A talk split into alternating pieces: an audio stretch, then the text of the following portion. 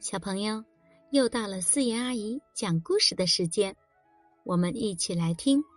肚子里有个加工厂，每一个小朋友的肚子里都有一个食物加工厂，还有一群勤快的小精灵在工作。马修也不例外，他肚子里也有一个食物加工厂，也有一群勤快的小精灵在工作。他们负责把马修咽下的饭菜制作成食物泥，以便他的身体更好的吸收营养。食物泥也是小精灵们的食物，马修吃什么，他们就跟着吃什么。这天，小精灵们和往常一样，愉快的等待饭菜的降临。可这次的情况跟平时有些不一样。汉堡块像石头一样砸下来，冰激凌毫不客气的喷了小精灵一身，薯片碎屑就像雪花一样飞了下来，小精灵们被吓傻了。更糟糕的是，马修竟然没吃一点儿小精灵们最喜欢的蔬菜。这些是什么啊？我最爱吃的蔬菜哪儿去了？虽然小精灵们都很生气，可工作还是要做的。他们把食物弄碎，放入大机器里搅拌。一会儿的功夫，汉堡泥、冰激凌泥和薯片泥就做好了。小精灵们把食物泥装上车，运送到马修的小肠里。小肠能帮助马修吸收食物泥里面的营养。开饭了，开饭了！忙活完工作，小精灵们要吃饭了。这是什么？太难吃了！一个小精灵撇着嘴说：“这是我吃过的最倒胃口的饭了。”另一个小精灵也皱起了眉头。听说这些食物热量很高，真不知道马修为什么要吃。小精灵们抱怨着。不过，马修可听不到他们的对话。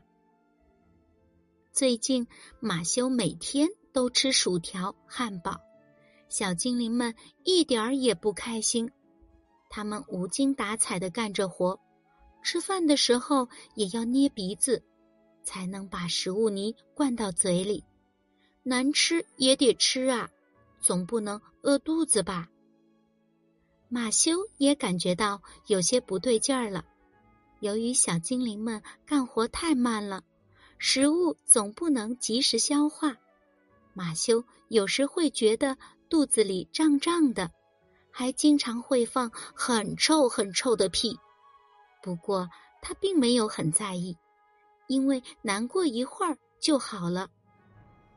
可小精灵们却难受极了。他们的脑袋晕晕的，身体也越来越懒，干活也不像从前那么认真了。更可怕的是，小精灵们都变成了大胖子。他们的动作变得越来越慢，越来越笨，别说干活了，就连走路都很困难。哎呦，哎呦，我实在干不动了，我要休息休息。一个小精灵喘着粗气说：“我想吃蔬菜，胡萝卜或者青菜都好。我再也不想吃薯条、汉堡了。”另一个小精灵也大声抗议。可小精灵们的声音太小了，马修一点儿也没听见。话还没说完，又有一些牛肉干滚进了肚子里。小精灵们实在受不了了，不干了！罢工！罢工！马修肚子里的食物已经堆得像小山一样高了，可小精灵们拍着胖胖的肚子，懒懒散散的躺着，什么也不想干。小货车也停在边上，再也没有食物泥供应给小肠了。马修终于病倒了。没有小精灵的帮忙，食物没办法消化，他的肚子胀得像个皮球，什么也吃不下了。一定是你肚子里的小精灵罢工了。他们喜欢吃新鲜的蔬菜和水果。妈妈说，她给马修倒了杯水，让他吃了一个小药丸。药丸掉进马修肚子里，马修感觉好受了一些。晚上，妈妈用蔬菜给马修做了一顿丰盛的晚餐。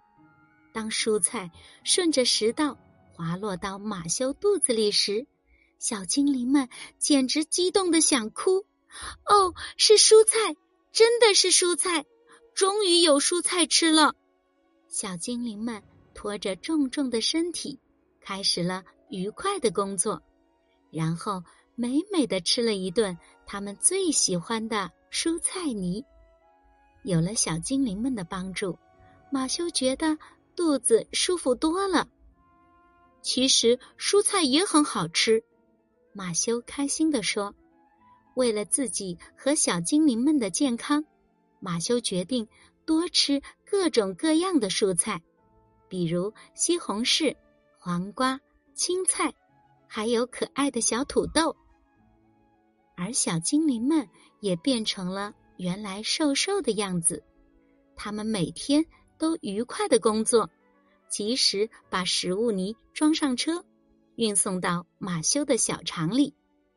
从此以后，马修的肚子再也没有闷闷胀胀的感觉了，身体也比从前更结实了。